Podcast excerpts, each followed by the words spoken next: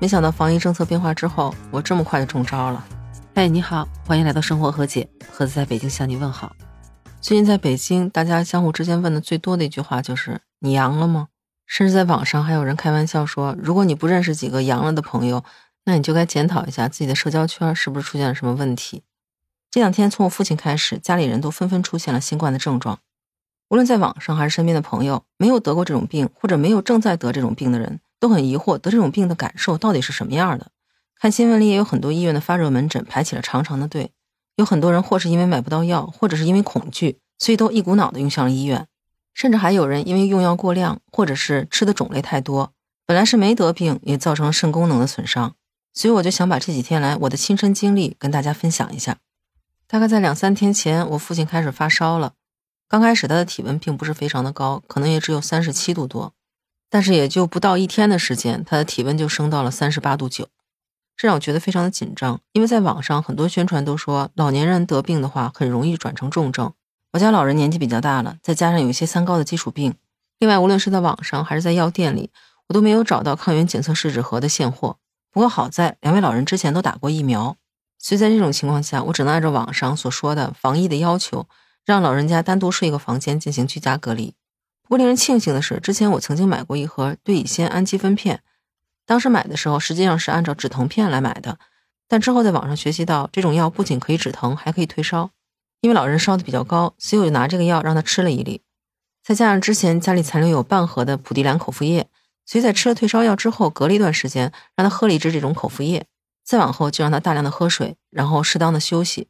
因为家里没有什么囤药，所以我就到周边的药店去找了找，看看能不能找到抗原和一些必要的感冒药。结果去了周边的药店，才发现原来有很多顾客都在找类似的药。至于说芬必得、莲花清瘟或者普地兰这样的药，更是不可能买到。于是我就买了一些清热解毒的药和冲剂，以及一些平时常用的感冒药或者是止咳药回家。后面证明这些药对症状的缓解其实还是有一定的效果的。说到买药，真的不得不提那些发国难财的人。之前就有很多人在网上疯狂的囤药。然后现在再以高价卖给别人，这不就相当于在别人最需要帮助的时候插人一刀吗？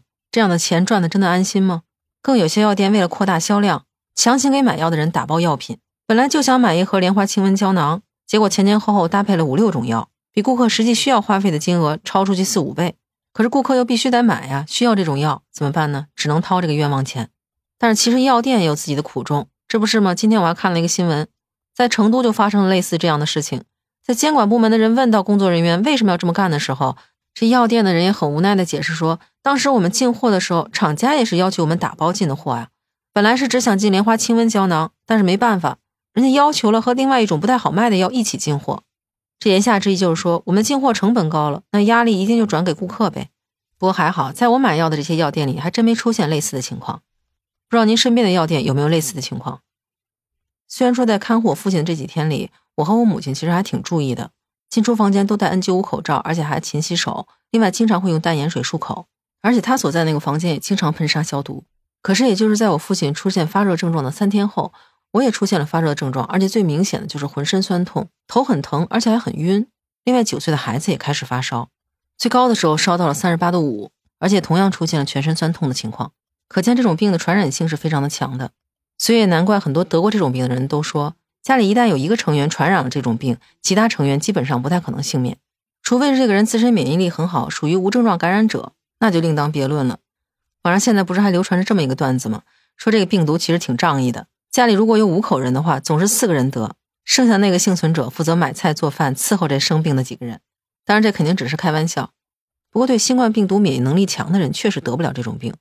比如这两天美国的《每日邮报》不就进行过这样一个报道吗？说，在美国佐治亚州有一个五十六岁的男士，叫做约翰霍利斯，他就号称是全世界对新冠病毒最具免疫力的人。